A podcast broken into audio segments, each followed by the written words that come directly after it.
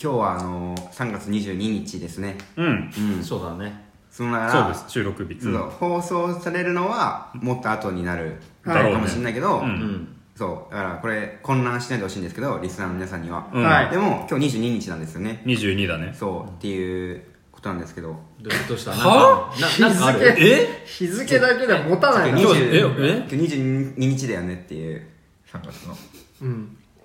3月のはい22日だね。ですよね。え今日喋ることあるって言ってそれ？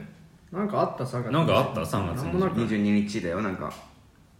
あるでしょいろいろ。な何の日？3月22日ですよもう。3月22日が。そういえばもう。決まってるでしょ22日といえばなんだろう。といえば？何？ヒンヒントヒントヒント。ヒントね。ヒントか。うん。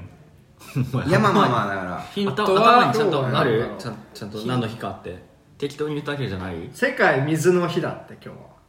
まあそれもあるかもしれない。世界水の日そう世界の水の日水の大切さを世界で考える日として。そうそうそうそういうこと。をうん。それ？もあるしもうあるし。もう一個あるよねっていうなんか。もう一個あんの？もう一個あるよね。何の日なの？う。んなんか。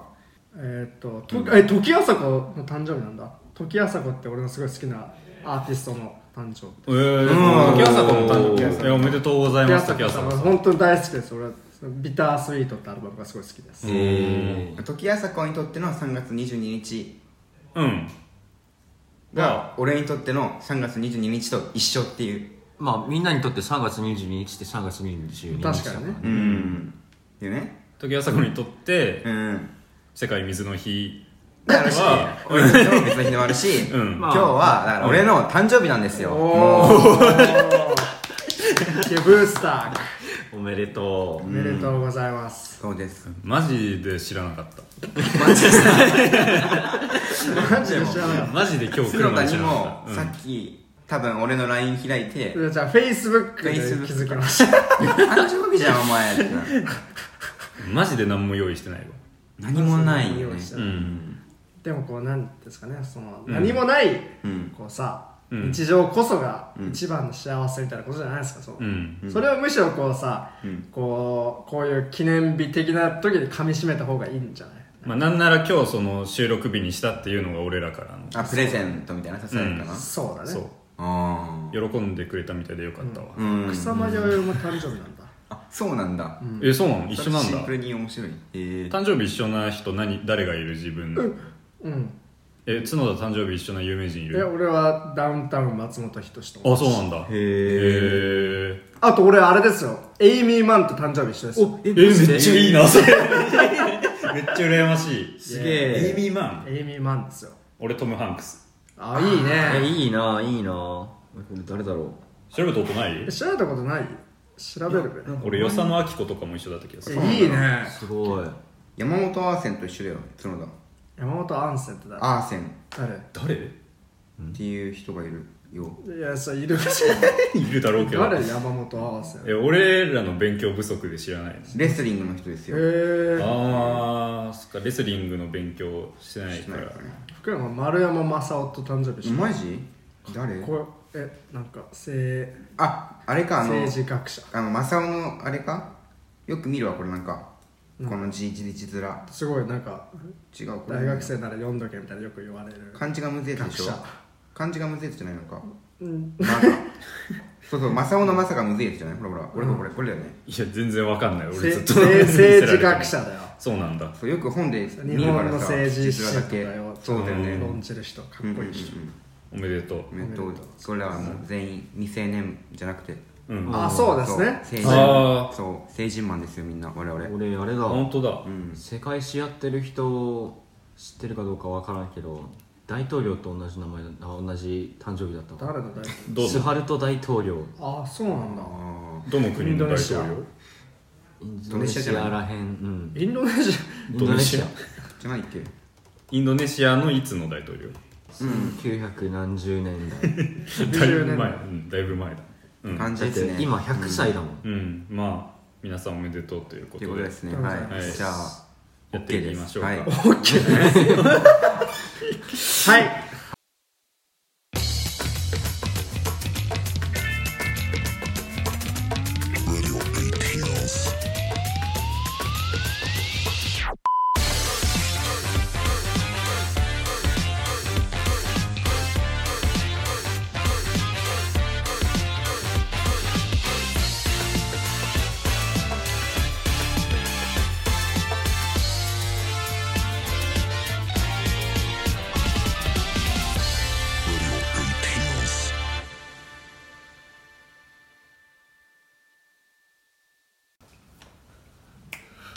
改めましてこんにちは。こんにちは。この番組は大学生4人が映画について話し映画に仕掛けられた謎々まで解き明かしていくラジオです。お。今回は通常回です。メンバーは私角田と福山と山下と米山です。お願いしお願ますまます。今回取り上げる作品はザ・バットマンです。バットマン。では作品紹介あごめんでは作品紹介お願いします。はい。2022年アメリカ映画「ゴッサムシティ」の市長が惨殺される事件が発生し青年ブルース・ウェインはバットマン。として事件の解決に乗り出すが事件現場にはリドラーと名乗る男からの謎々が仕掛けられていた警部補ゴードンと共に調査を進めるバットマンはリドラーの謎々が自らの出自に関係していることに気づいていく。うん。DC コミックスによる大人気ヒーローバットマンをグッドタイム、テネットなどのロバート・パティンソンが新たに演じる。監督はクローバーフィールド、猿の惑星ライジングなどのマット・リーブス。というリーブスということでございます、はい。はい、えーみんな待ってたよね多そう分ねですね。ザ・バットマンの公開は。結構前からバットマン新しいの来るぞ来るぞっていう話でした。し、ロバート・パティンソンだしね。今油の乗ってる。ライトハウスとか、うん。テーネットとかね。テーネット。はい、したらそれぞれのみんなの雑感から話していけます。そうですね。今日おはい便りも来てるけど、お便りはネタバレありの時にありますそうですね。なん。ではい、うん、じゃあでお願いします。したら角だからはいえっとまあバットマンシリーズはティム・バートンのやつも見てるし、うん。えっとバットマン・フォーエバーも見たし、うん。えっと、バットマンロビンも見たし、うん。ノーラン版も見たし、ディあのザック・スナイダーのやつはあんま見てないんですけど、はいはい。あのまあ、割と昔から中学の頃からずっと見てたなっていうのがあって、うん。まあ、久しぶりにバットマン見たなって感じだったんですけどなんていうんですかねこうなんか3時間という尺だし、まあ、結構、まあ、変化球えバットマンなのかなとなんとなく思ってたんですけどあ、うん。なんかすごいなんていうんですかねあこういう話だったのかみたいなすごい驚きがめちゃくちゃありました、あのそれはそのなんつうの謎解きの驚きってよりはあバットマンでこういうことやるみたいな、うん。そういうなんか楽しさがあって、うん。あのコンセプトはすごい面白いなって思います。なんはいはいはい。かちょっとさすがに長すぎて、うん。なんかそんなにこう心を惹かれている場面がめっちゃあったかって言われたらそこまでないんですけど、ん。あのやってることはすごい面白いと思います、うん、な感じかな、はい。福山、はいバットマン。なんか俺はノーラン版しか見てなくてやっぱりノーラン版の昔見たインパクトが強すぎるからさ、まあね。それは超えられなかったんだけど、うんまあ面白かったです。バットマン。なん。か、うんかっこよいんだけどでもそれとともになんかそのちょっとなんだろうな。中二病っぽいような、するじゃん。だから、うん。その両方を感じながら見てて、かっこいいなと思いながらもちょっとなんか中二病っぽいなっていうなんか、うん。視点で見てたから完全になんていうのかな乗り切れではなかったんですけど、うん。でもお話としては面白くて、うん。なんかサスペンス的にもすごいなんか良かったのかもしれないなって感じですね、はい、うん。後で細かく言います。い、はい、はい。山下。うんと俺もその2人と同じような感じではあるけどまあ普通に楽しめたと思って、ポップコーン食べながら見てたんですけど、珍しい。まあ、お腹空いてたからもうずっともう最初から最後までずっともうこのポップコーンの食べる手が止まらないぐらいは面白かった。それはそれっていい面白くないだろ。面白いの。面白かったら褒めてはない。食べるの忘れてたみたいな。や褒めてるよ。こうなんか面白い時ってポップコーン最後まで全部ない、うん。残ってるっみたいな。とこう画面にがっちりもうしがみついて、うん。お面白いってなるんじゃなくて、うん。こうなんかまあ食べながら食べてみるぐらいがちょうど食べいいみたいな。がら見るぐらいのちょうどいいうん感じの、うん。ずっともうキャラメル味みたいな感じ、まあ確かにわかるかもしれない。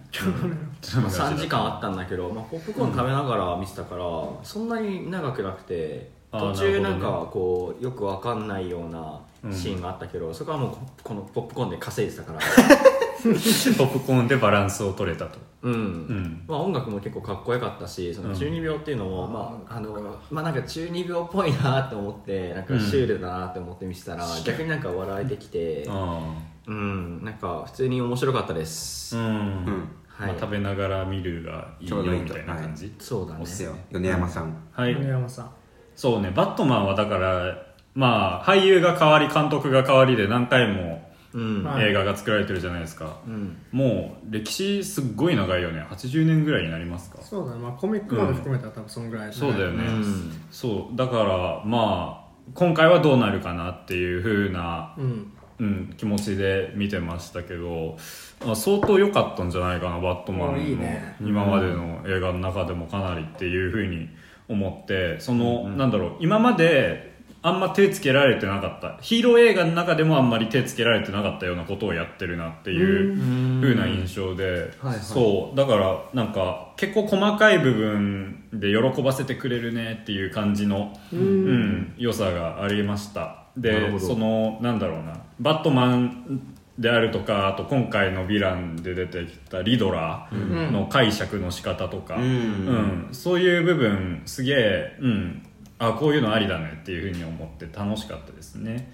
でもなんかそのまあそうね、まあ、みんな言ってるようにその、まあ、画面のかっこよさもそうだし、音響相当いいから絶対何？iMAX だとかそのドルビーなんちゃらとかで見てほしいなって思うし、うん。うん。確かに。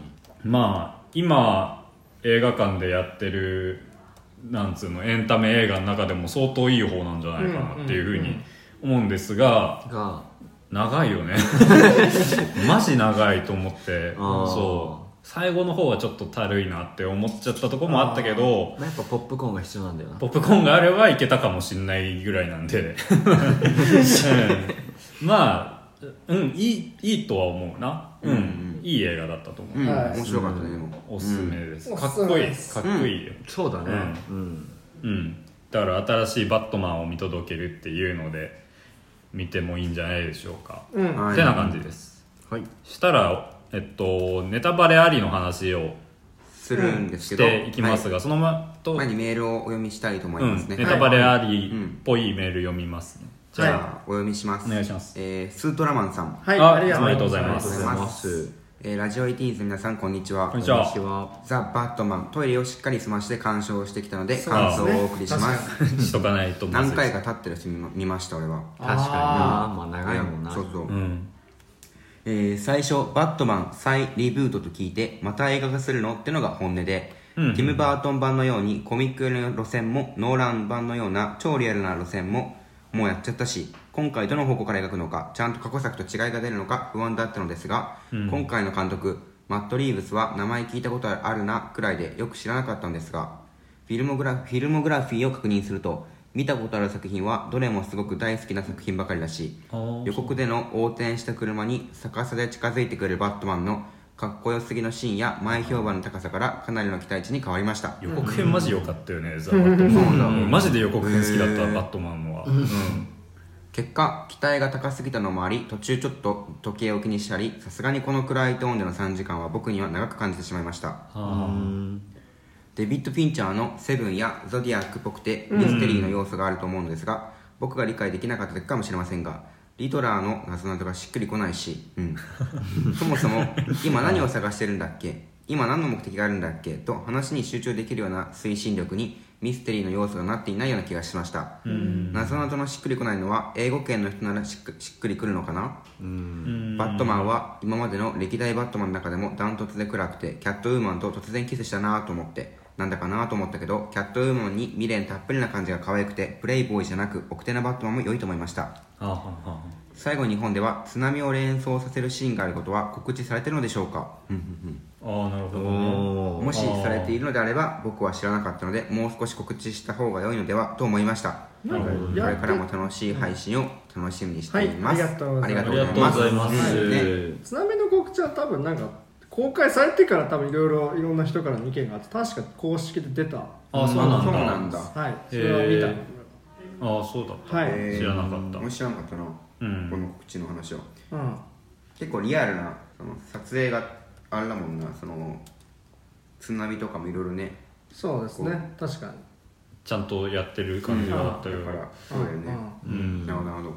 なんだろうそのダークナイトあたりからだと思うんですよ。その今最近のその、えーヒーロー映画の流れ。うん。うんができてるのはその割とリアルな感じで作ってシリアスにやるっていうのが、まあ、前提になってるぐらいで、まあ今時あんま見ないじゃないですかそのティム・バートンの頃みたいな子供向けっぽいヒーロー映画って。あ子供向きではあるって。いや褒め褒めて 俺別にバットマン好きだそうです。ティム・バットマンの話後でします、うん。大丈夫です。それは後でする、はい。うん。俺も好きですよ、はい。あの頃のバットマンも。はい、そう。だけどそのなんだろうまあだから言うたら MCU とかもあるしさ今。うん。うんだからそのなんだろうリアルなヒーロー像っていうのがもう別に珍しいもんじゃなくなってる時に、うん。どういう切り口からできるかっていうことだと思うんだけど、うん。やっぱこの映画は切り口新しかったんじゃないかなとうん俺は思うな。うん。うん。好きでしたそうですね。うん。でなんか話がもう分からないっていうのはもう俺もそうだったな正直。あもう追えないよ。謎謎を謎謎も分かさんないしうん。そのなんていうの、話の全貌がこの計画がどうのとかはうん。正直あんま覚えてなかった俺も、うん。最初の謎謎だけギリ分かったみたいな感じだったあうーん。確かにね。で謎謎全部さ、うん。バットマンが即答するじゃん。確かにあれ面白くなかった？なんであんな？わ めっちゃ謎謎詳しい人みたいなそうそうそう。感じだったじゃん。うんね。うん。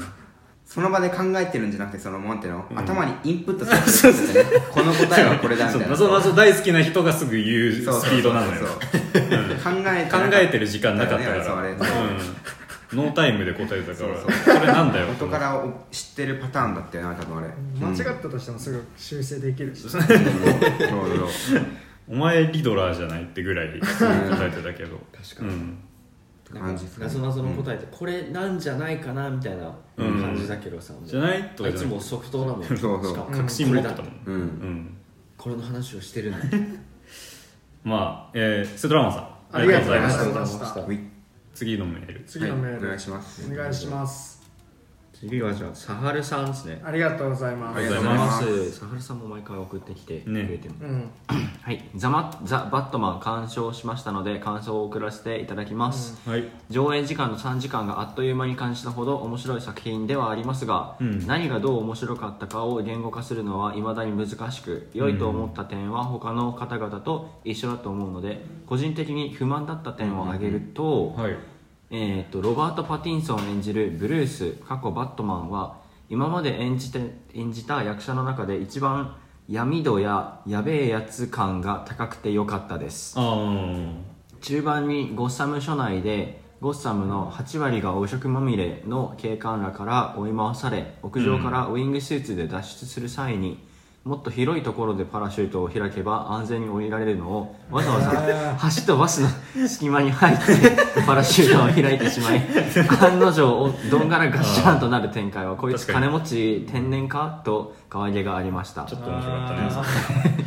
あ危ない危ないって感じだっしかし時折無意味に上上半身裸になるので見せつ見せつけたいんかこいつと感じなんかムカつく。たうんはい、えーもう一個。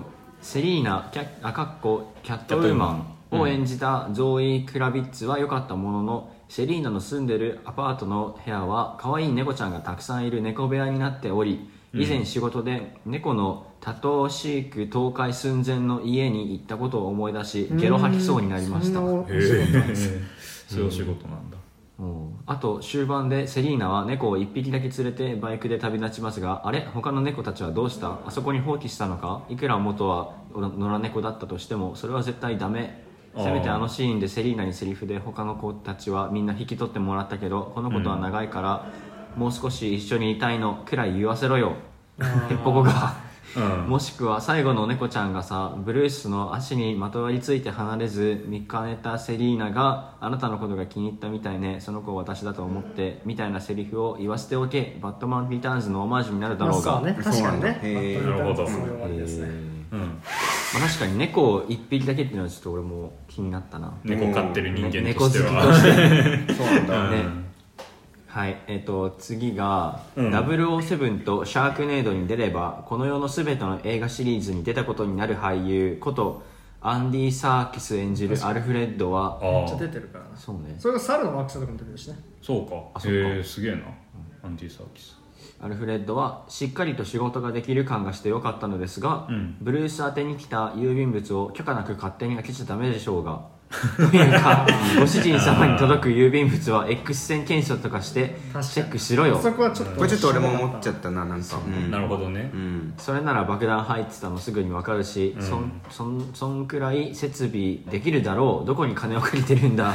爪が甘い。確かにね。確かにそうだね。それは思うわ。言われてみれば。うんえーペンギンについては個人的にバットマンリターンズくらいの活躍を期待したのに、うん。本作のコリン・ファレル演じるペンギンには親に捨てられた過去や武器を背負った可愛いペンギンの部下はなく、ね。えー期待したペンギンっぽさはバットマンとゴードンに置き去りにされそうになりお前らちょっと待てやと手足を縛られたままペタペタとペンギン歩きするのみ。うん。まあ確かに。うん確かにね。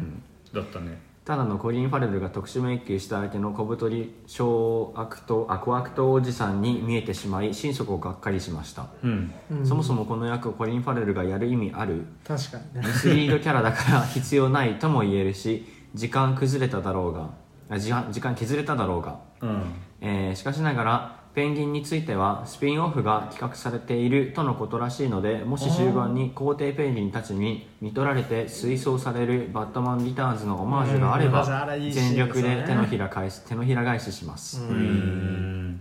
ジェフリー・ライト演じるゴードン警部補については、うん。えー直近にゴードンが演ゴードンを演じたゲイリー・オールドマンや J.K. シモンズ、あ確かに演じてたね J.K. シモンズが、うん。こいつら絶対に汚職に関わっているだろう。ええくえ関わってるだろうしこの2人は主張が強いんよ、と思っていたので今作のゴードンについては、えー我があまん？我があまり強くなくて、えー汚職しはしなさそうと感じ好感が持てましたが、うん。確かにね。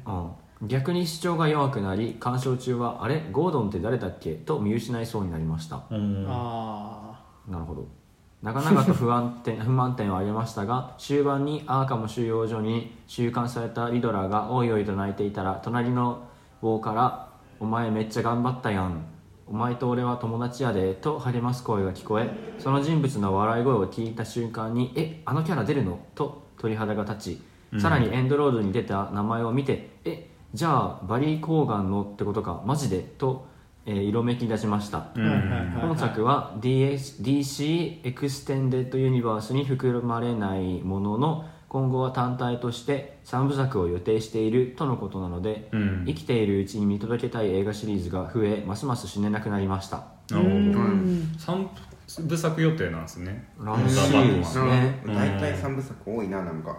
バリー・コーガンねあのシーンに関してはなんだろうなそのサールさんも多分意見同じだと思うんですけど、やっぱ削れるだろうっていうシーンはあるんですよ。そうだよね。この映画。そう。だからなんか長いのがそうそうねちょっと気になるなっていう部分は。確かにそう、うんなんかめっちゃそのなんつうのバットマンのコミックでおなじみのうん。ヴィランたちが 4, 4人ぐらい出てこなかった、っうん。て感じでそう、どうなってるんだっていう感じだったんですけど、うん。そう。なんかせっかくさなんかアクションシーンとかもかっこいいしさ、うん。なんかそのいろいろ凝ってるじゃんその、うん。めちゃくちゃ暗、うんピンボケしたような感じ、はいはいはい。撮ったりさ、うん。工夫凝らしてるけどそれが3時間となるとやっぱ長いなって思っちゃうからね。そうなんだよな削ればもっと良くなるのかもしれないな。そう短くしても重厚な雰囲気はそのまま残せたよなっていうふうには思うんで、うん。うん。だからもうやっぱ俺の意見としてはもうちょっと短くしてくれっていう感じではあったけど、まあね。うん。うん。ゴードンは俺ね好きだったな。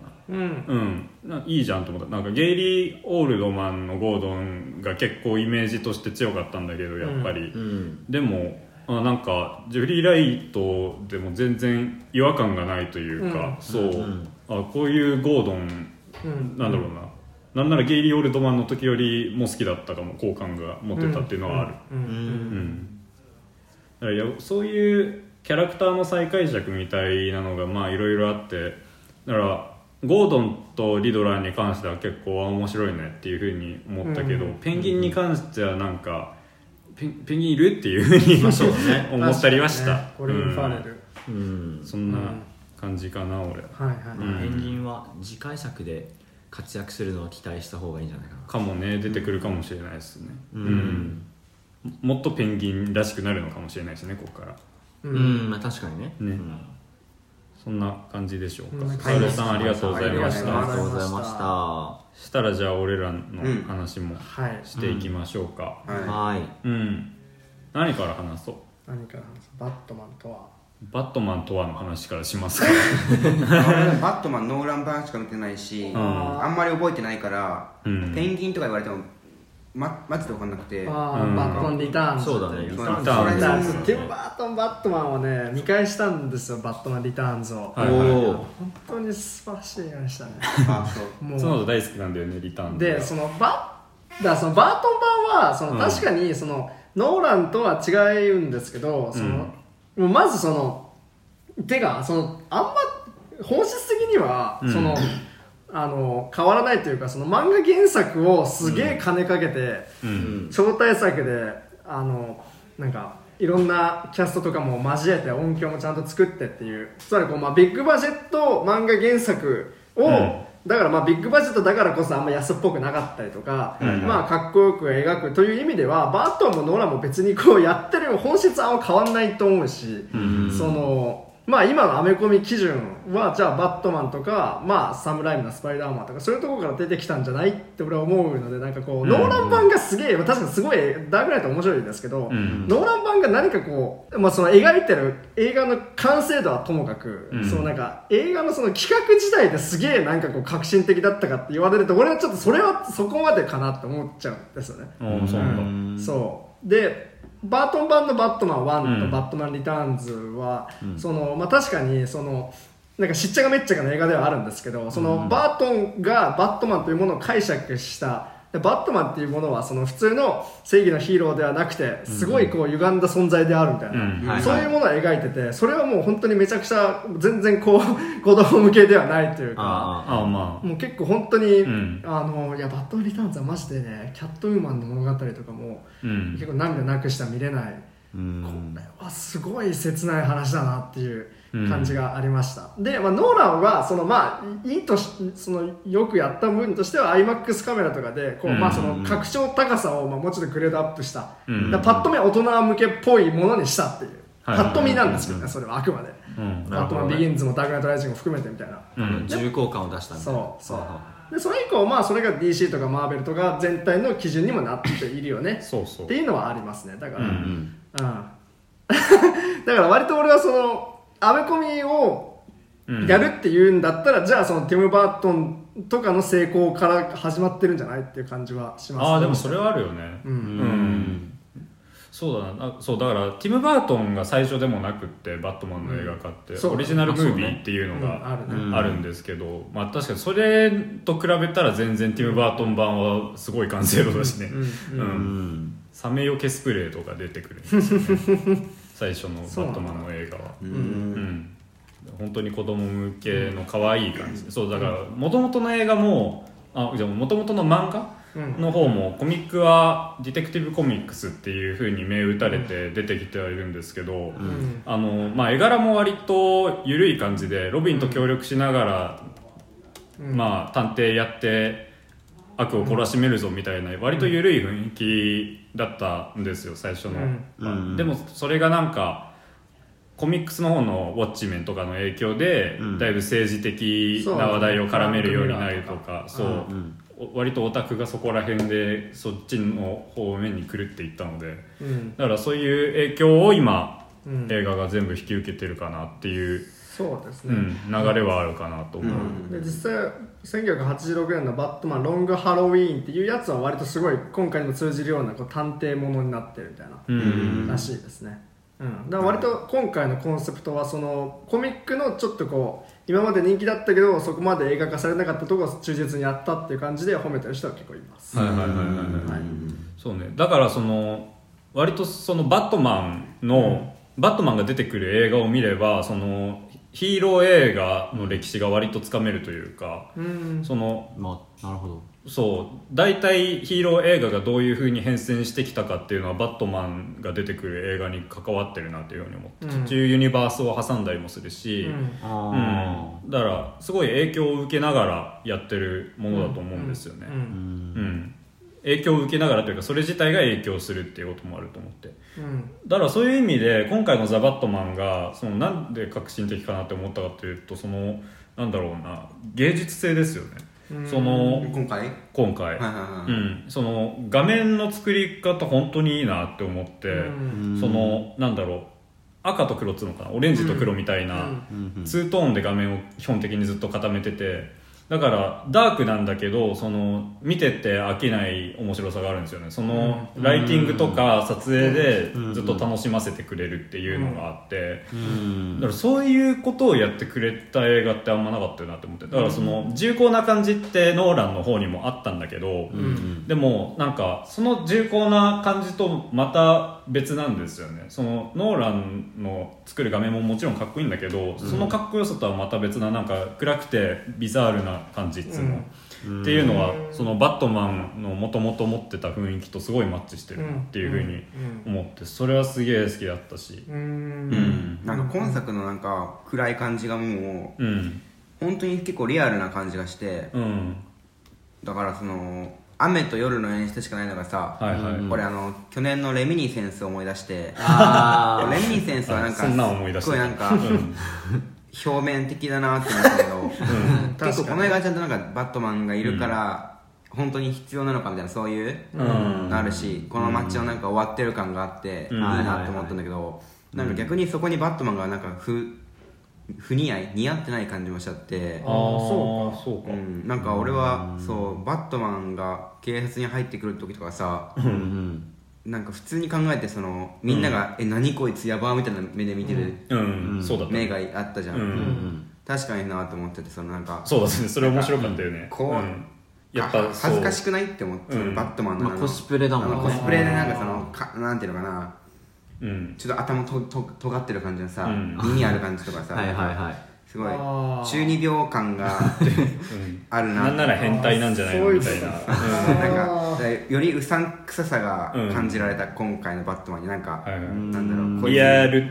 そこはえ確かにそだからこのそ、うん、ガチでこいつやばいやつじゃないみたいな。俺はそう思った。まあその現実世界にいたらの話。えでもさ映画の中でそう描かれてたじゃんそういう視点があって、うん。うん。警察官えなんであんなやつ入れるんですかみたいなそう視点があったじゃん。はいはいはい。なんかやばそうじゃん。なんかその、うん。変なさ、なんでかさ実際そのなんだろう。人感がある。まあそれもその今回の映画のテーマではあるよね、うん。あのうん。マスクをしてるその、まあ、中二病のさ、うん。なんか変人がうん。ヒーローかそのやばいやつかどうかみたいな、ううん。ん。うん。でヒーローって言葉も出てきてないしね一回も。あそうなんだ、うん。へえてか実際多分だからそのバットマンシリーズは特にそういうテーマはありますよね、そのそうーローうんなんかやっぱそれが多分マーベルとかの普通のヒーローものとはちょっと違う、まあ、スーパーマンとかもちょっと違うというか、うん。そのうんうんうん。ヒーローという人格がある種ちょっとこうそういうそのブルース・ウェインをちょっと蝕んでいるような、うんうんうん。っていうのはあるからそれは別に全然今回のあれもいいなと思っていいっていうかああなるほどって感じでしたけど、うん。まあ、シンプルなそうだからそれリアルゆえに、うん。本当にバットマンがうん。なんか変態変人 コスプレする変人感があったなって思った、うん。まあ、やってることを見たらね。多分それは多分なんかノーラン版のバットマンはさ割とそういう感じがあんまなかったっていうかさ。も。うちょっとこう普通の善なる人間って感じだったと思うんですけどうん。みんなこいつはこういうやつだからってふうに思ってるような、うんでもバートン版は割と変まあ態として描くんだよ。バートン版のそうそこがすごいんですよ本当に、へそのバートン版はそうなんだ。だからあのスーツをある意味その SM 趣味的な解釈を知ってるところがあって、うん。へ夜だけそれ着て悪党退治ってやっぱ変態なんじゃないですか、大富豪なのにみたいなうん。視点がバートン版の映画の方にはあ面る白いね。そうだねん俺これに感じたんだよだからだからそう。バートン版にもそれがあるんだ。そうそうバートンはそれをすごいだいぶギガ化してやってるんですけど、うん。そっか。うん。なるほどね。面白いな。そういう点で言うとあれだってね、ロバート・パティンソンとゾイ・クラビッツの絡みとかはすげえ良かったなと思って、うん。もうセックスじゃんみたいな感じで話してるだけだけど。まあその、うん。なんか画面にさこの2人がいるだけでなんか、あ惹かれ合ってるみたいな。そうなんかもう分かっあの二人の演技本当にすごいなそうなんかこうキスシーンがどの子のみたいなやつだけどさ、うん。こういつキスするんだろうみたいな思ってたもん、うん。人がこう同じ画面にいたところから、うん。まあ近かったみたいな感じ？そうそうでもそうそう。いううん。ね風な撮り方だったすごい良かったですね。うん。うん。すごいなんかそのカメラっていうのかな映像が。うんそう思わせるのがすごいなってそう思って、そういう色気もねうん。なかなか出そうと思って出せないと思うんですよね。うん。こそうう映画で。だから俺ぶっちゃけその暗い画面はそんなに俺なんか暗いけどそれデジタル的な暗さだから、うん。うん。あんまりこうそこのなんかこのなんつうのかな闇のあの深さとかその背徳性みたいなものはあんまり感じなかったんですけどむしろその時折入る、うん。だからあのバットマンとキャットウーマンたちが集うなんかビルのバルコニーみたいな、はいはい。夕日が見えるみたいな。あそことかの夕日はすごい綺麗だなって思いました。そうだね。たまに入るその、基本的なデジタルな暗闇の中から時折入るその、うん。なんか光の感じとかすごい良かった、うんうん。ちゃんとそこはすごいロマンチックに撮れてるなと思いましなんか俺そのね暗い映画あんま好きじゃないんですよ。そのずっと画面暗いタイプのずっと夜話してんなこいつらみたいうん。な映画見てて眠くなっちゃうから嫌なんだけどこの映画はマジでそれをその色合いを調整することによってすごいクリアしてて、うん。そこがやっぱいいなって思いましたね、だからこういうヒーロー映画もっと見たいなっていうのはあった、うん。さすがにちょっと雨雨と夜多すぎだなと思わなかったのああでもなんか雨と夜もそうだしさ、まあ、レミニセンスに似てるって今言ってたけどさ、あのナレーションがさなんかもはいはい。う今なんつうの？中二病っぽいさ、うん。ナレーションはそうね。あーっていうふう。に感じちゃったあレミニセンスの2番煎じなのかなみたいな。レミニセンスの2番煎じではないぽく なかった。えでもそのなんだろう雨が降ってるゴッサムシティっていう捉え方は俺はすごい好きで、あまあでもゴッサムシティだもんね。ニルバーナが使われてたじゃないですか。うん。うん「サムシング・イン・ザ・ウェイ」うん。あのマット・リーブスは「サムシング・イン・ザ・ウェイ」を聞いてその今回のバットマンをこういう方向性で作りたいっていうふうに思ったらしいんですよ。うん。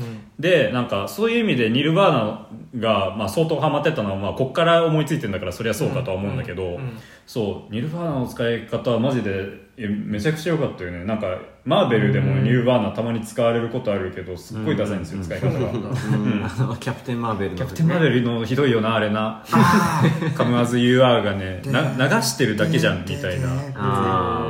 シーンがあってなんか BGM としてしか使ってないもそうんねなんか脳内世界に行った時にレコードでなんか流れてるみたいな、はいはい。うん。あー。へーキャプテン・マーベルも相当カルチャー意識した感じの映画ではあったけど、ん。なんかそういうのと比べてなんだろうカルチャーを意識してやってるっていう感じじゃなくてもう本当にそう、でその上、なんだろうニルバーナをそういうふうに使ってるってことを考えるとゴッサムシティをなんだろうグランジ的に解釈してるっていう感じがあるんですよねだから雨をずっと降らせてる感じみたいなのもうん納得がいくし、っていうことでだから俺はそういう意味で結構あいいですねっていうふうに思って確かにね、うん。うん。ななんかそのなんかまあそこがこうなんかだ今回そのブルース・ウェインのキャラクターとしてだ、まあ、ち 中二って言われたらそれまでなんですけどそんな明らかにだからそのなんかこうまあちょっと後でもうちょっと話したいんですけどなんかもうちょっとこうなんつうのかなブルース・ウェインおよび今ダークナイトという存在うん。がそのちょっとこうのい危うさみたいなものがバートン版とはちょっと違う感じでバートン版はもうちょっとこうなんかあの精神的な歪みまあどっちもまあ心が病んでるっていうのは同じかもしれないんですけど、うん。それがもうもうちょっとこうバートン版の方は世界全体に現れてて、はいもはいはうゴッサムシティ全体がもうとってつもないなんかもう巨大なもう狂った世界として描かれるんですよ、バートンの、うんそのとてつもないそのキャラクター造形でありなんかデザインセンスによって、それがやっぱもう本当にバットマンリターンズはすごいと思うんですけど、うん。なるほど。だから今回はもうちょっとこうその彼の、えっと、ブルース・ウェインのゆ歪みみたいなものがその、まあ、画面には投影されてる闇があったり雨が降ったりっていうのはあるんだけど、もうちょっとこうそこが社会の地続きな感じはあって、うん。そのだからやっぱまあ現実世界ともリンクするような感じにも見えるし、ん。でこうだから彼がブツブツブツブツずっとなんか言ってるみたいなものが割と俺はすごいしっくりはまってるなというか、うん。そのあこういうアプローチであの歪んだブルース・ウェインを描くのねっていうのははいすごい納得がいったんですよね、だから、うんあのなんかレミニセンス的な演出は演出は同じだけど似てるけども、うん。あのすごいなんかやってることのなんかこうなんつうのかな。完成度。完成度でありはすごい段違いだなとうん思いますけど、そうね。それは思ったらもうレミニセンスよりはうん。それはもうもちろんうんなんかその演出の良さで言うとその音響もさっきすごいって言ったけど、ん。もう低音の凝り方とかえぐくて作り込みが。ああうんそうバットモービルのエンジンのシーンとか最高じゃないですか。はいあれすごかったね。うん。バーっていうだけでもう震わせてくるだけでもう気持ちよくなっちゃうっていう、あの感じとかまあそういう部分に象徴的なんですけど全部何やってるかっつうとそのなんだろうかっこいいからそうやってるだけなと思うんですよ、なんかその重低音に変調した音響も画面の作り方も、うんバットマンとキャットウーマンの会話も、うん。もう全部そのなんだろう単美的だしかっこいいしっていううん。あり方で、うん。だからそこに振り切ったヒーロー映画はめっちゃ嬉しいなって思ったんだよね見てて。あんまりないと思うんですそういう風な映画ってうんはいはい。はいはい単美で見せるっていうのはね、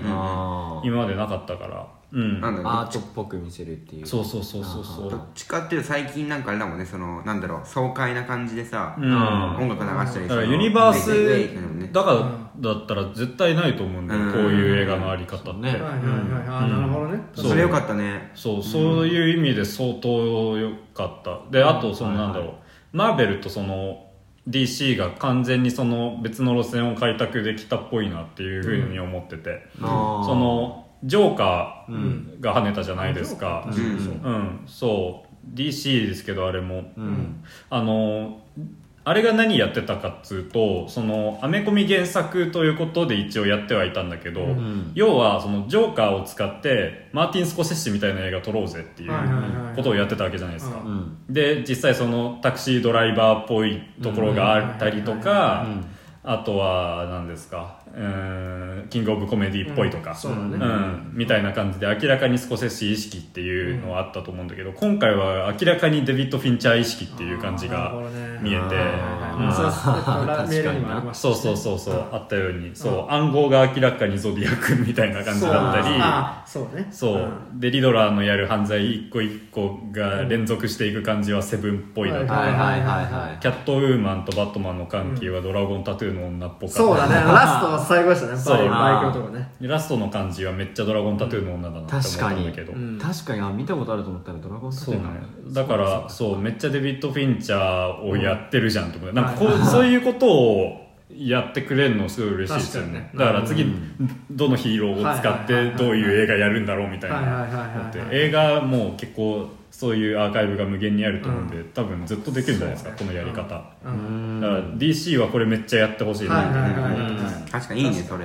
うん。あとゾディアックの話ちょっとつなげてもいいですか？あのあうん。はいはい。じゾディアックゾディアックってなんかゾディアック事件って何となく分かりますか？あのあの実際やった。そうそうそう怖い1960年代ぐらい68年とかうん。から70年代にかけてのサンフランシスコですごいこうまあゾディアックと名乗る謎の男があの、えっと、殺人を繰り返してで警察とかにそういうなんかこう謎々とかなんか犯行声明を送りつけたみたいな、ん。でまあこれがすごい有名になってるのはいまだに犯人がわからないっていうはいはい。未解決で。だからもうすごいもう当時でロサンゼルスを震撼させた事件なんですよね、もうどこに犯人が住んでるか全然わからないみたいな、うん。でそれをデビッド・フィンチャーがゾディアックでえーという映画でやってて、まあゾうん。フィンチャーのゾディアックはすごい面白い映画ですけど、うん。でその今回のマット・リーブスは明らかにその、えっと、インタビューとかでもリドラーのあれはそのゾディアック方のを意識したと言ってて、うんそのなんていうんですかね。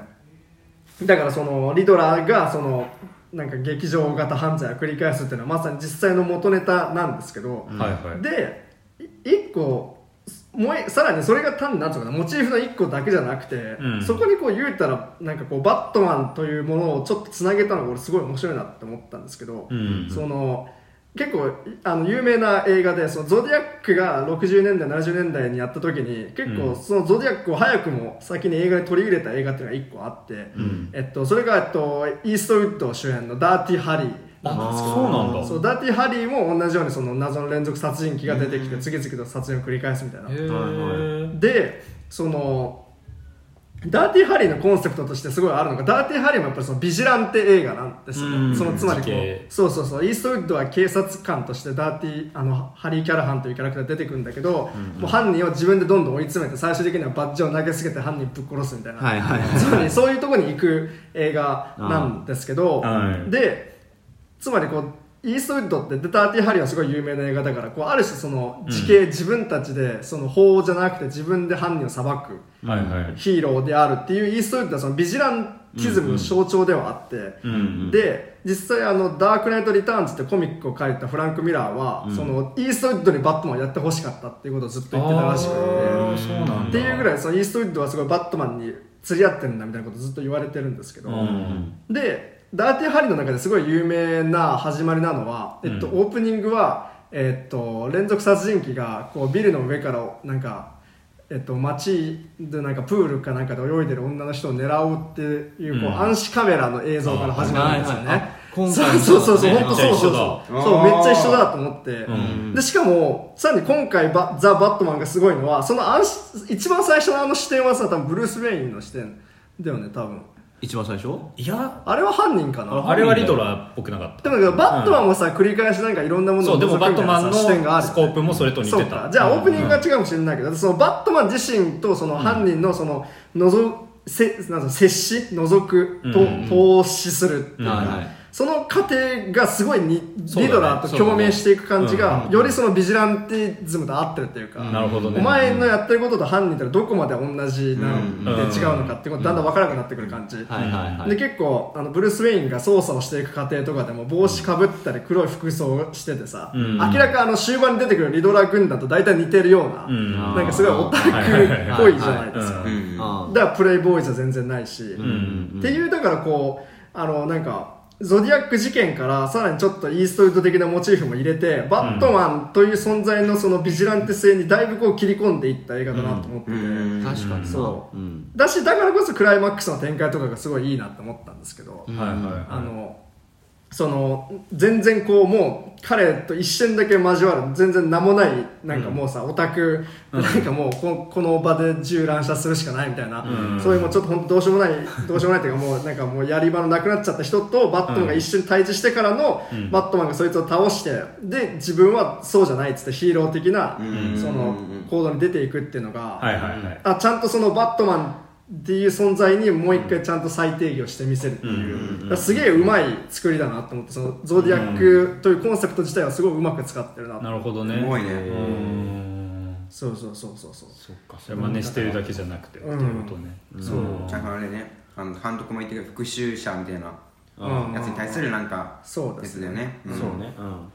うん。うん。それがテーマっぽかったもんね。うん実際そういうそのヴィランとバットマンの関わり方で結構俺とお前は重ね合わせだそうそうみたいない言い方をするのはまあなんだろうな。そのダークナイト自体もそうだったしさ。うん。うん。ダークナイトはなんかそのどっちかというとバットマンがいるからジョーカーがいるしジョーカーがいるからバットマンがいるんだよみたいないうコンプリートミーみたいなうん。セリフがあったと思うけどうん。っていうようなテーマ性で。なんかそういうことを割とバッバットマンっていうヒーロー自体がずっとそのテーマ性を抱えてるよなっていうふうに思うけど。うんうんだから今回もそれをやってるのは良かったな。うん。うんリドラーの造形があのあれなんですよね。えっとうん。そうリドラー昔の映画にも出てたじゃないですか「うん。フォーエバー」だっけ？えそうだね。えっとね。ジム・キャリーが。ジム・キャリーだったじゃないですか。ジム・キャリーやってたんだ。ジム・キャリーがえー。緑色のハテナが書かれたスーツを着て、それコメディーマンみたいな感じで。もうそう、うん。そうなんだ。へうん。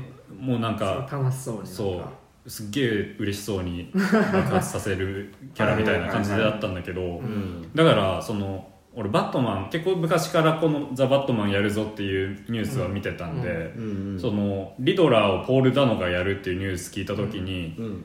大丈夫？って思ったんですよ。ジム・キャリーのイメージしかないから、はいはいあーでその公開近くなった時にポール・ダノのイメージビジュアルが公開されたんですよ、うん。でリドラーのあの今回の出てくるイメージが公開されて、あこれこうなったのねっていうふうに思った時あのすっげえ嬉しかったのね。なんかその緑色っていうテーマカラーは引き継いでるけどカーキで、でそのあのちょっとヤバそうな全身見せてない感じ、っていうのもすげえいいしで知能犯っていう設定じゃないですか、うん。今回、うんうんツイッターのフォロワー500人の知能犯。少ないな。あ500人の知能犯であの見た目は最高ですよねって思ってた。なんかやっぱりポール・ダノ俺ポール・ダノ大好きなのね結お構。うんうんなんか昔から結構映画で見かけることがあってこの人はいいなっていうふうに思ってるんですけど、でもなんかそのうんもうちょっと狂った演技できたかもねとも思うつうあかそうなんか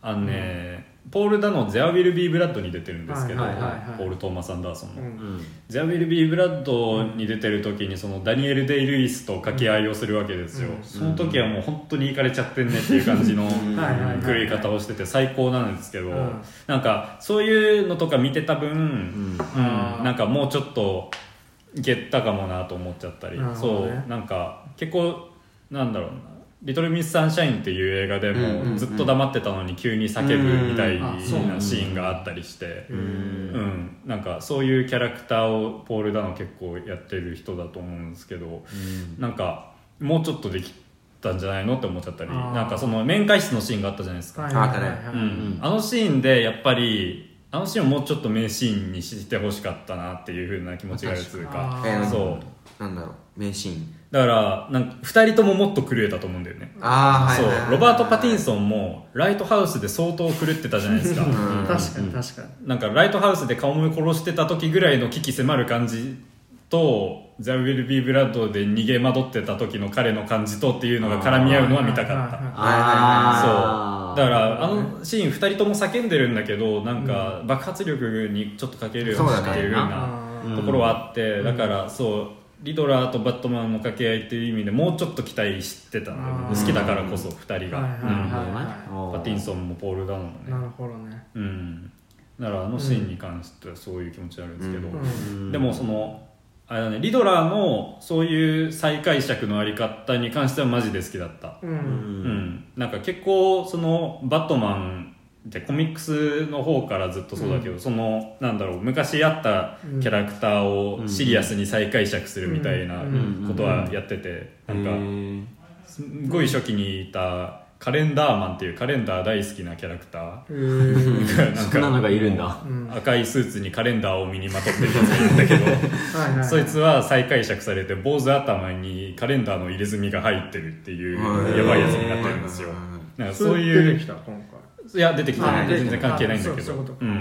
あそういう意味でなんかビジュアルを思い切って変えちゃってシリアスに再解釈して見せるみたいなやり方で、そうリドラーは今回の見た目はすげえ俺好きだったなっていう感じがあります、うなるほどね。ん。ポール・ダノンがめっちゃ知能犯顔だしね、ね そう。うん。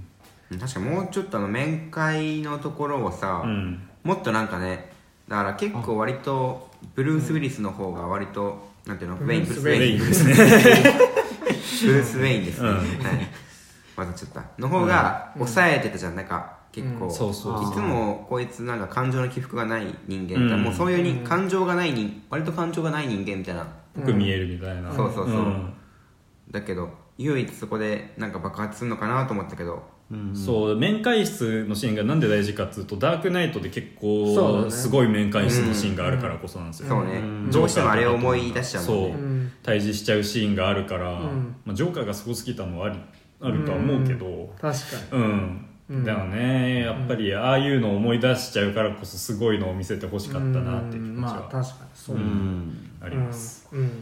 なんかそうだね。だからあそこでなんかこう激高するのはさなんかこう、なんつうの？バットマンブルース・ウェインが自分の出自みたいなものと関わってくるような話はリドラーからされるかはいはいらみたい。なうん。感じだと思うんだけどなんかまあそこはそのなんていうのかな？こうまあなるほどとは思いつつん。割とそこがあんまりこう自分もすげえしっくりきたかって言われたらそうでもなくて、割とそのブルース・ウェインのなんかそのそそれこそささっき米山が言ったようなそのブルース、バットマンとリドラーの対決というよりはブルース・ウェイン自身が自分のなんかこう、うん。なんか思い出そうそうそう。なんか囚われちゃってる感じはあるから、うん。そのそこまでこうなんか2人全体のそう対立になってなくねっていうか、うん。確かにね。なんならその全然対等じゃないっていうかリドラーの方がもう最初から最後まで津波も全部起こしちゃうしさ、うん。その全然こうバットマンに釣り合ってない感じはうん。あるなと思ってて、うん。そうそう。そうだね。からそうダークナイトのジョーカーがなんですごかったかっていうと、その全然論理の上でバットマンに勝ってるというか、うん。あの映画において逆ギレしてるのは全然バットマンの方なんですよ、はいはい、うん、だからそのなんつうの、うん。なんかいろいろ言われるけどいや俺が正しいっていう風になってるのは、うん。向きになっちゃってるのは全然あの映画においてバットマンの方で、うん。ジョーカーの方が論理の筋がずっと通ってるんですよね、うん。だからそういうようななんか釣り合ってる感じっていうのはこの映画に微妙にうん、うん。ないところがあるっつうか、うん。まあ、今回そのリドラーが完全にもう頭のおかしい人になっちゃってたから。うん。うん、なんか007のさ、うん。一番新しいやつでもあー。さ敵が俺とお前は重ね合わせだみたいなこと言うけど全然釣り合ってない感じする。そうだね。しそうなんだ。あったあった。あうん。った、確かに確かに。それ言えばいいと思うのよみたいな感じもあるんだよそうだ最近。あうん。ーしかも実際なんかリドラーなんかさいやわいいんだけどさ、うんそのあんまりその出番自体は少ないじゃないですか、うんそうだね。だからこうすげえなんかく基本口だけ言ってる感じっていうかでやばいことは起こるけどなんかこう、うん。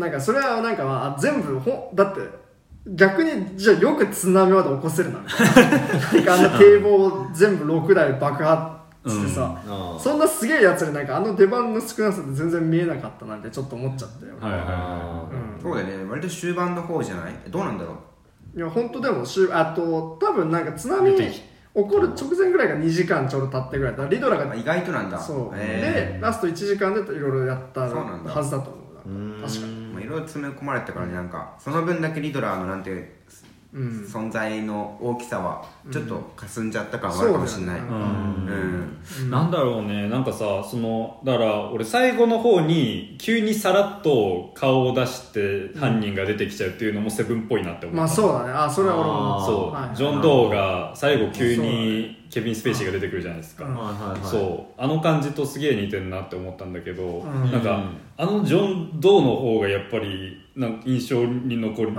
気がしません？なんかそういうあれはなんでなんだろうなっていうふうに思ったけど、まあそううねん。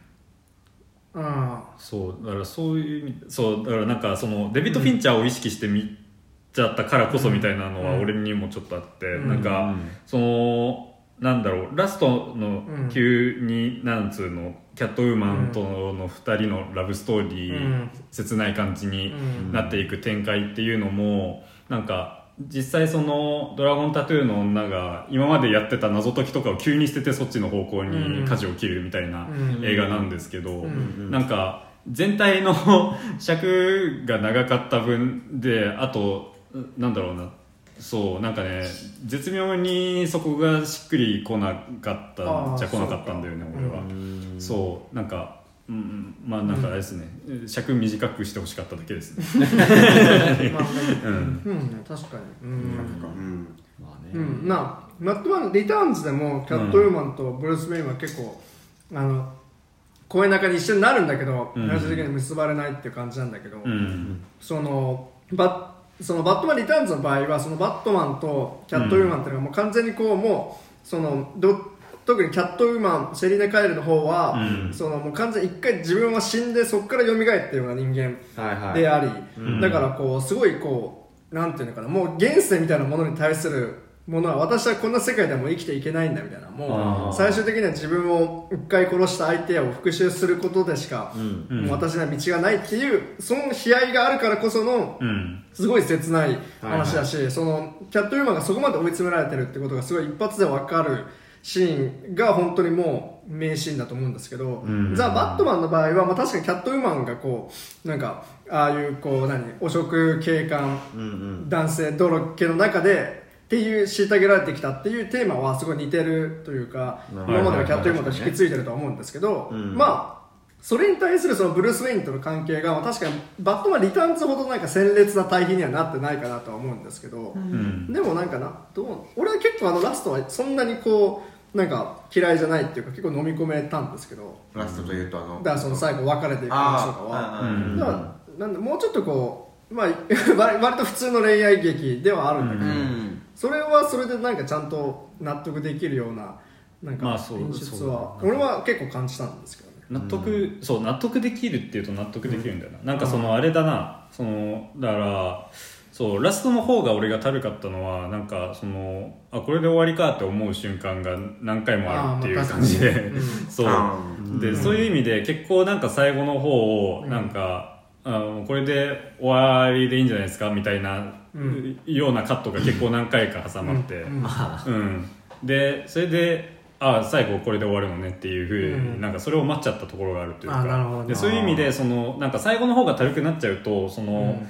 なんか意外性がなくなっちゃうというかねその最後の方に急に展開していく感じとかもせっかく、うん。うん、だから、うん。そう。まあだからうん納得はできるけどもうちょっとうまくああまはできちゃうかもなみたいなそうだね。感じですね。バザ・バットマンってういう、ん。一本の映画を綺麗に完結させたっていうよりかは、うん。三部作の中の一幕を終わらせたみたいな感じだよね。なんかさそのさ思ったのはさそのユニバース映画的って言うとあれだけどなんかその、うん。まあ、シリーズ映画とかでももともとあったものだと思うけどその、うん。ほのめかしっぽいシーンがあったじゃないですか、うん。バリー・コーガンの。うん。はいでなんか監督は実際そのあのシーンについて別に続編のほのめかしとかではなくて、うん。そのまあ脅威は終わらないぞみたいなゴッサムシティを描くために、あのシーンを入れたっていうふうな説明してるんですけど、別にほのめかしにしか見えないじゃないですかそうね、うん。しかもあのえんお笑い編でね。そう。でこの時代にうん、そうだよな。脅威は終わらないっていうってことはもうほのめかしでしかないよね。そうだよね、うん。だからバリー・コーガンの顔を見せない感じとかもさああなんかそうなんですよね。あんまりああこういうシーン入れちゃうかっていうふうに俺は思ったけどあなるほどね。そう。単独映画としてもっとちゃんと堂々と構えてほしかあそういうことった気持ちはある。ああジョーカーではそういうシーンなかったもんね。ジョーカーないんだよね、うんジョーカーはでも一瞬なんかバットマンっぽい人が最後に出てくる。ブルース・ウェインっぽいのが確か。あのえ子供の頃の子でしょ供の頃、うん。だからなんかそうそうそう。ちょっとなるほどって感じはあるね、うん、うんあるんだけど、そう。でもなそういうね、うん。そうほのめかしはもういいよってなっちゃうんです。よあー確かにね、うん。エンドロールの後にやんなかっただけいいけど。そうだね。なんかビル・リターンとかね、だからそれこそさ、そのマーベルとかに俺が感じてるやだみはだいぶ減ってたんだけどねバットああそうだね。ううん。んそうそういうことじゃねえっていうのをちゃんとそうだね、うん、で意外とラスト周りは、うん。まあ、確かになんかこう演出がちょっとなんかそのエモに振り切れるところはある気はするんだけどうん。なんかすごいこう、なんか単純にああいうなんかこう人々をちゃんと導くみたいなバットマンは初めて見たし、そうだねああ確かにそうだね。そう。だね。発煙筒を持ってそう。みんながこう集まってくるとか画面かっこよかったもんね。そう。あそこなんか泣きそうになっちゃったんだよね。うん まあなんかすごいもうこれとかも散々いろんな人が言ってますけど、そのさっきさ警察署で飛び立つシーン、はいあそこで飛び立つシーンはあそこも俺はすごい好きなんですけどその要は、うんそのついにそのバットマンという存在がささっきずっとみんなが言ってたそのこの現実においてバットマンってどうなのみたいなそのグレーゾーンな感じでずっとあるわけだ。警察にから一応認められてるけどみたいな、うんでもそこがもう完全に法的後ろ盾を失うシーンとしてあそこにジャンプするっていうのは,、俺は全然すごい納得がいったし、うんそれがもうもう本当にゴッサムの闇に飛び込んでいく感じみたいなのはあったから全然良かったし、ん。でその一回ジャンプした後スタジアムでもう一回今度は自分の自己何？犠牲としてジャンプするっていうのは、うん。まあそのベタだけどすごい綺麗な着地だなと思ったし。なるほどね。ね。うん。であそこら辺は俺すごい良かったうん。そういうことか。なるほど、うん、そう。警察署のシーンはすげえ好きだったな。あ。うん。うん。かっこよかった。なんかその警官に追われるというか、急に警官に囲まれてる中で暴れ出す感じとかもうん。がすげえよかったし、うん。あと最後の方のそのスタスタジアムなんだっけ？とか、うん。あとそのファルコーネはいのとこに入っていく時の暗闇の中で戦ってるシーンとか。そう予告編でもあれが見たけどすっげえかっこよくて。確かに。あそこは確かにアクションシーン超良かった、そうアクションは本当に震えたね。うん。うんやっぱうん、あのシーンとカーチェイスのシーンに関しては家で何回も見たってあそこの銃撃戦やっぱ最高でしたねやっぱ、うん。そう。ーあとあのカーチェイスのシーンね。カーチェイスいいよねあれね本当に。なんかあんなエンジン音だけで喜ばせてくれるんだっていう。そうそうそう。俺なんか正直、うん。あのーカーチェイスなんかよく分かんなかったの？何が起こってんのか。あ何が起こってるか分かんない。もうぐっちゃぐちゃすぎて。あ えこいえ、うん。どこにいんの？みたいな。うん。な何が起こってんの？みたいな。分かんないんだけど、とりあえずこう面白い、ううん。んポップコーンめっちゃ手からこう、うん。それは何なの？その記事なんかよく分かんない。とりあえず食べようと思って、うん。試したらなんかああ面白い面白いみたいな、あー。なって。でも俺もあのシーンはずっと震えてた縮こまってた。最高で。車から出てくるバットマン、うんのシーマンも。いいしこうたなびいててめちゃくちゃかっこいいっていううんね、うで一回さそのさペンギンがさなんかあ勝ったったぞみたいに言って、うんで炎からバットマン出てくるシーン、はい。あのシーン最高じゃないですか、うん。予告編で使わないでよって思った 確かに。予告にあったあそこ使われてた。そう。よ予告にあそこ使われててそう知ってたから出てくるのバットマンが炎の中から、はいはいあれは使うべきじゃなかったなって思うけど、まあ、でもさ、直前になんかそのギュイーンってなんか急になんかギアをなんか上げてさ、うん。うんうんあ突破したなっていうのが分かったからさ、まあね。うん。なんかもう来たなって感じでまあうん。うん。よかったかもしれない。それは。知らなくてバットモービルのアクションシーンやっぱいいよね。うん。そうね。アクションシーンよかったな、うん。なんならあのあそこのレースでさ、うん。バットモービルが壊れて、うん。中からあのバイクが出てくるみたいな。それダークナイトそう。ダークナイトでバットモービルがなんで良かったかってその、バットモービルを戦車みたいな、はいはい。その解釈をして出した音だったじゃないですか、リアルよあー路線で、うん。うん。うん。強い車ってこういうことでしょみたいな、うん。はいはいはい、うん、なんか今回のバットモービルに関しては全体像とかよく見えなかったんだけども、とにかくエンジンがすげえっていう。後ろ側だけ見せてくれてたじゃんずっと、はいはいよく分からなかったね形があれ嬉しいよねでも。確かうん。もうエンジンがとにかくすげえバットモービルなんだっていうことだけ分かって、うん。もはやもう制作制作過程でさもう、うん。なんか準備とか間に合わなくて前とか完成してないまだあるな。うん。まであるけどその、でもあそこのシーンは本当に音響も撮影も編集もいやー全員力入りすぎでしょっていう感じで最高だった。うんね。確かに。アクションシーンもやっぱね超良かったです。映画ってこういうことだよねっていう感じの気持ちいいシーンだったね、乗り込んでいくところとかやっぱすげえねやっぱ、うんあのだからそれは逆にさその予告編でそのクライムのシーンは見たけど、うん。実際見たけど全然良かった。そうだよね。すっげえって思ったよね。ううん。ん、このシーン。うん。うんそうだからそうあんまりなくないですかこんなに撮影とかライティングの面白さで見せてくれるヒーロー映画って。はいはいはいはい、うん。そうね確かに、そう俺は特に思いつかないんだけど他にこういうのが確かに。そうね。だからこうめっちゃ見たいこういうのは。いはいああすげえよかった。この路線はねそうね、そう。確か DC がこの路線をめっちゃ開拓してくれるんだとしたら相当嬉しいです、に、うん。うんあとなんだろうノーラン版と比較するとしてもそのなんだろう一作目じゃないですかバットマンの言うたら、新しいバットマンのね、うんそういう意味で、まあ、ノーランは一作目はバットマンビギンズだったんで、ん。ビギンズに比べたら相当良くないか そうだね。そうだね。うん、もうダークナイトと比べてたもんね俺そうは。ダークナイトがやっぱすごいから比べちゃうけど、うん、だあからもしかしたらダークナイト級の化け物が次来るかもしれないですよ、確かに。それは面白うそうです、あううん。ん。っていうのはあっちゃう、はい。はいはいうん。バリー・コーガンジョーカーやんのかねえあれジョーーどうだろうフェイスあねれジョーカー。ジョーカーっていう噂が流れてる。あそうけど噂だけです。ちゃんと分かんない。俺トゥーフェイスだと思って見てたんだけど違うんだああトゥーフェイスってあれじゃないの？なんかジョーなんだっけ？ダークナイトで出てきたけどさもん。ともとは真面目な人がそう。みたいな感じだったよね、うん。トゥーフェイスなんだっけな？なあでもな昔高のだと笑いするし。は何昔はトミー・リー・ジョーンズだねトミー・リー・ジョーンズか、うん。そうだそうだ。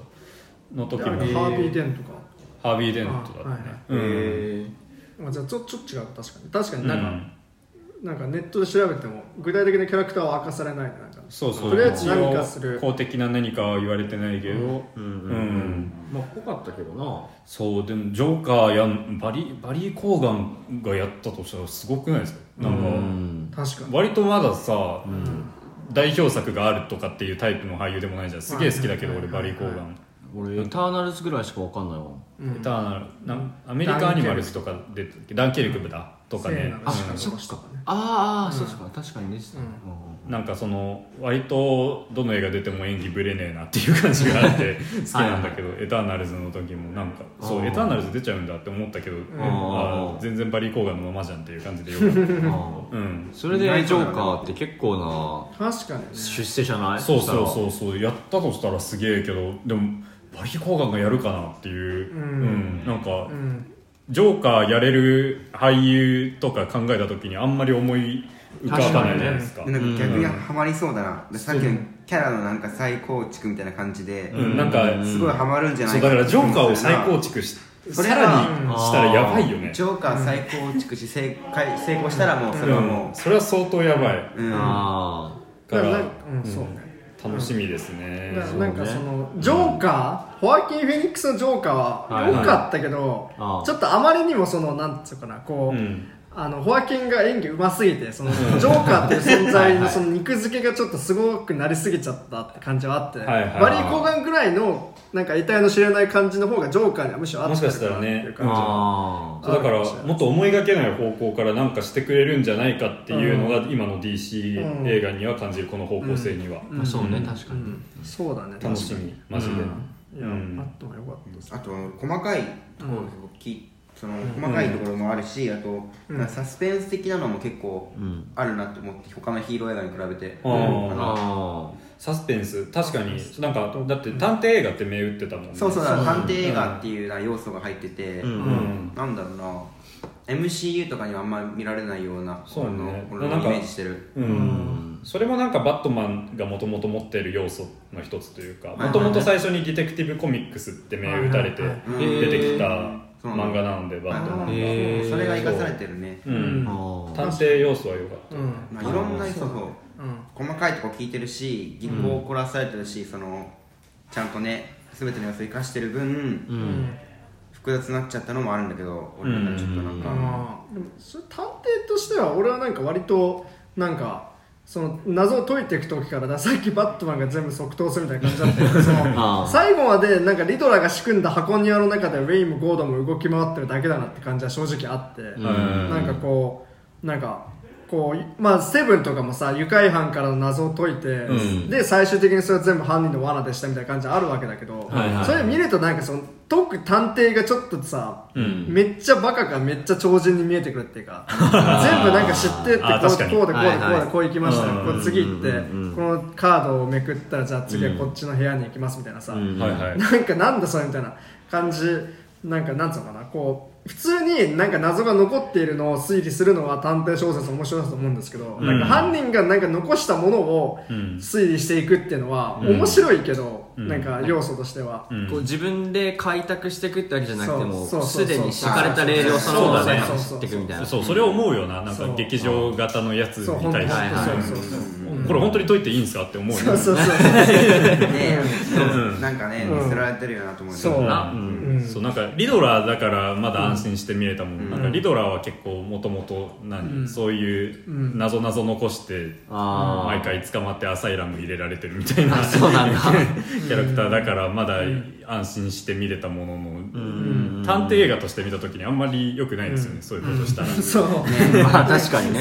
そう。うん。そのそういう物語自体のなんか欠点みたいなものは今回もあんま免れてないなって感じはあったんだけど、お前乗っかっちゃってるぞ、そうそうそうそうそう、あの俺が思ったサイなん。サスペンスってのはさなん。ていうかな、うん。そのえっとキャットウーマンのうん。うん人が目にあのコンタクト入れて、うんうんああや怪しいさあ、はいはいはい。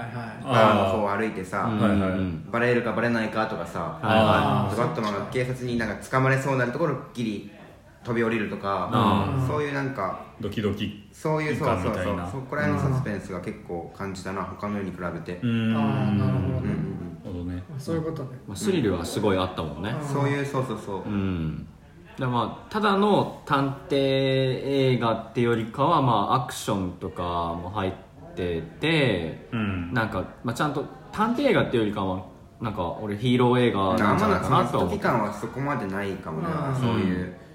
だからもう正直謎解きのそのなんていうの、うん。あこういうことだったんだっていう驚きとかはあんまりさはいはい。ないんじあゃない？ー。正直俺はなんかもう途中でなんか、うん。このどうなってるのかあんま分かってないとところは途中であったりしたけども、まあ、うん。うんそれはなんかもうそういうもんかなとか思っちゃって、うん。なんかその謎解きとかいっぱい出てきたけどそれもただのツールでしかなくて、うん。あのなんか本当になんか言いたいこととかこう重要になってくることはまあ違うから謎解きとかなんか一瞬で即答しちゃってもまあ、まあ、なんかこううん悪くはないっていうか、別にどうでもいいかなみたいな思って見てたんだよね、そのサスペンスかサスペンスシーンそうね。そうだからまあ長かったから、ん。削るとしたらそこら辺とか削ってもよかったんじゃないかなとは思うんだけどね、うん。でも逆にそのなんかこう全部謎解きは確かにまあしょぼくはあるけどそれを全部やることによってその要はまあそのバットマンブルース・ウェインというキャラクターの出自をちゃんと巡るよっていうふうになんかこう全振りしたってのは潔くはあるかなと。思うしそううん。あとまあさそうねサスペンスシーン。まあ俺は別にまあ普通そんなにこうすごいなんかこうめっちゃ卓越してるなとも別にあんま。あーなんか音楽とか使っなんかがちょっと意識してるなって感じしてるなんか。あ割と。うん。うん。なんかリズム感良かったもんね。リズム感っていうかこう音楽ーがリズム感なんなんだろうな、まあ、かっこいい音楽がずっと流れてるんだけど、うん。ところどころこうテンポが映像と合ってなかった。なんとなあくなんかぽいなと思って。なそのなんだろうな。テンポ感つうかそのあれだよね。劇伴が割とビートを意識した感じのものだったっていうのはあるかもしれない。そのヒリヒリした感じで。ーはいはいはい、うん。なるほどね。ノーランがやってた「ダークナイト」とか「ビギンズ」とか「ライジズ」のやつはなんかなんつうのかな。結構さその理系っぽさがあるっていうのかな。なんか理系的なリアルさで攻めつつなんか実際やってることは文系みたいな感じの印象があったんだけど今回はなんか完全に文学な香りに振り切った感じうん。があって、そういう意味でもなんか、うんやっぱちょっと趣向の違う感じが出てくるといいねっていうふうに思ったな。うん。はいはいはいはい。あなんだろうねそうね。あとそのあの仮面というモチーフもやっぱちょっとあマスク。うん。そうマスクみたいなものがそのまあバットマンリターンズとかでもマスクみたいなものはすごい印象的に出てくるんですけど、うん。その要は仮面武道会に行ってブルース・ウェインとセリーナ・カエルだけは素顔のままダンスをするっていう、うん。つまりこう彼らにとっては素顔の自分っていうものが完全に仮面であってその裏にすごい歪んだなんか孤独とか怒りみたいなものを持っているっていうなんかこうコスチュームを着ることでしかそれを発散できないっていう、まあ、ちょっとそういう存在としてバットマンとかを見てるなと思ったんですけど、うん。なんか今回もまあそれは確かにその今回も引き続きあるんだけどもうちょっとこうなんかバットマンのブルース・ウェインが持ってる仮面みたいなものが、うん。そのなんかなんつうのかな。そのまあ最後のあのリドラ軍団が出てきたところですごいはっきり分かったんですけどなんかちょっとこうなんか匿名性みたいな、はいこうなんかこうこうなんつうのかな。こう仮面をかぶってる時はその自分のこうなんかえっと謎を解いたりとかそういうことが全振りできるんだけど逆にそれとった実生活みたいなものが何にも全然何もできない人みたいな感じ、うん。で彼には本当にもう仮面をもをかぶって謎を解くこと以外本当にない人間としてブルース・ウェインは描かれてて、うん。だからこそその彼が仮面をどう使っていくかみたいなものがうん。すごいこうあのなんか最後に出てくるんですけど、はいはい。そこもなんかちょっと今までと微妙にちょっと違うなと思ってすごい面白かっ結構あれだねなんかその、今までのヒーロー映画でやってたモチーフとか命題っていうのは使ってはいるけど、割とその答えの出し方とかは、この映画独自のものがあるなっていうのがあって、やっぱそこが大事ですよね、うん。今からヒーロー映画作るっていう意味。だとマジでヒーロー映画が、ん。なんつうのインフレしてる時代だから、た、うん。そうだよね、うん、どれだけ新しいものを作れるかっていうことだと思うけど、ん。新しかったと思うそうなんすごいなんかめちゃくちゃこううん。なんかいい感いいというか、うん。自分がマット・リーブスがやるとしたらこうなるっていうところはすごいいろいろ見えた感じはありましたけど。うん。うん。ヒーローでも最近のヒーロー映画って思うのがあってさ、うん。まあ、確かにその今回結構そういうテーマ性とかがさ、うん。あるじゃんとバットマンっていうその、うん。存在分かりやすくしてほしいなってどうしても思っちゃってさなんかあらすじが複雑2点3点するし 急にリードラー出てき出てきたりしちゃって、うん。なんかもう最近のなんだろうな。俺そういう映画楽しめないなんてあんま思っちゃって。楽しめない？いや面白いんだけど、なんだろう、うん。だから前のスパイダーマンのノーウェイホームもすごい面白かったし、テンション上がるんだけど、うん。なんかその結構あれも話複雑じゃなかった？なんかああややこしかった。ややこしいややこしさが勝っちゃう時があって。ああそうなんだ。なんか、まうんそういうヒーロー映画いや面白いんだけどなんか、本当に完全に好きだとは言い切らないなって思っちゃややうこしいってどうどこら辺がややこしかった今回は謎解きのややこしさがあったけどスパイダーマンは別にそれはあんまない。なんか話がさなんだろう2点3点するというかなんだろうな、うんなんかそのじゃあどんな話しか話したかって言われてさ、うん。全然言えないようななんだろう難しいな。あでそれがもうテネットみたいにそれがメインの話だ、それがメインだったらもううんいいんだけど、そうじゃないのにそういうのが入ってくるとなんか俺はどっちかにしてほしいなとむずいって。思っちゃってなっちゃうんだ。そう思っちゃって。えなんあんまりみんな思わない？え好きなヒーロー映画はどういう感じなの？例えば分かりやすいみたいな。でもギガ化しているくらいとかさ。うん漫画っぽいぐらいなんかそのわざとなんかうん。あのなんだろうな。現実には絶対ないだろうってくらいなんかもううん。感じとか。うん。あもう振り切ってほしいって感じ？かなじゃあ今のマーベベルとかはー全部あん確かにマまりって感じ？ーベルはそうだね最近のマーベルは。なんか結構最近はその前よりもちょっと、なんだろう話が難しいっていうのがただになんかシンプルに情報量が多いっていうかなんはいはいか2点3点するだけっていうのがあってー情報量は多いねなんか最ポンポンポンポン話がいっぱい進んでいくっていうのがなんか最近あるなと思って、まあでも確かにもうシンプルなヒーロー映画っつうのはないかもね。うん。うん。そうなんだうんだアイアンマンみたいなそういうオリジン的なものはあんまり描けないみたいなね。うん。そうだね。なんかそのなんつうの一番最初のヒーローの誕生物語みたいなのに関してもさ、うん。なんかそこをあんま情緒にやってもしょうがないからみたいな流れが最近あるじゃん、はいはいはい。だから今回のバットマンもなんでバットマンが生まれたかっていうのはむしろ描かないで、ん。もうバットマン2年目3年目ぐらいの物語を描いてたじゃん、うん。実際まだそれは間違ってないもんね。今更そういうそう。そうそうのアイアンマンみたいに言われてもさ、そう。違うなってなっちゃうとうん。どうしようもないのかもしスパイれないダーマンとかも既視感しかないさもんねホームカミングが今のスパイダーマンは最初だったけど、ん。なんかす雲に噛まれましたみたいな流れゼロだったじゃん、うん。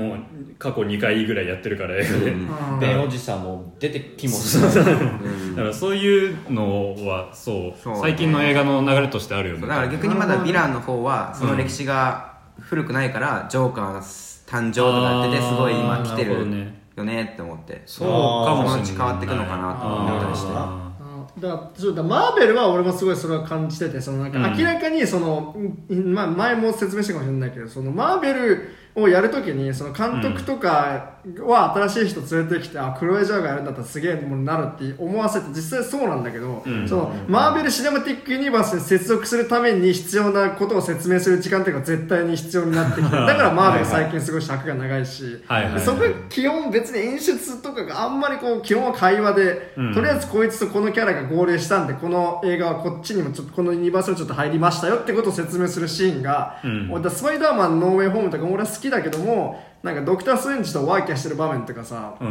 んなんか早く終わってくんねえかなこれみたいな。すげえあのマーベルっぽいいつものあのなんかアドリブっぽい演技でなんか、はいはい。あんまよくわかんないことを全然説明されるだけみたいな。うん。っていうのがちょっと正直あるんだけど、まあ、今回のバットマンに関してはそういうなんかこう他のユニバースとのやだみってよりも、うん。完全にそのなんかこう物語の複雑さみたいなものをだいぶこう意図的にやってるというか、うん。そのまあ、探偵ものっていうものもそうだし、うん。そのなんだろうなそのバットマンの出自に関しても少なくともザ・バットマンの中で完結させれるようなそのうん。出自をめぐるそのギャングとの構想であったりとか、うん。そういったものに終始してるから、まあ、このなんつうのかな話の2点3点ぐらいは俺は別に全然成立してるなと思ってたんですけど、そのマーベル・シネマティック・ユニバースのなんか佳境の作品を見ると同じようなことはすごい感じるから、うん。エターナルズとかはすう。ごい、ん。かもね、そうねだからやっぱ単体どうなんだろうね、バットマン、ん。ここからなんだろう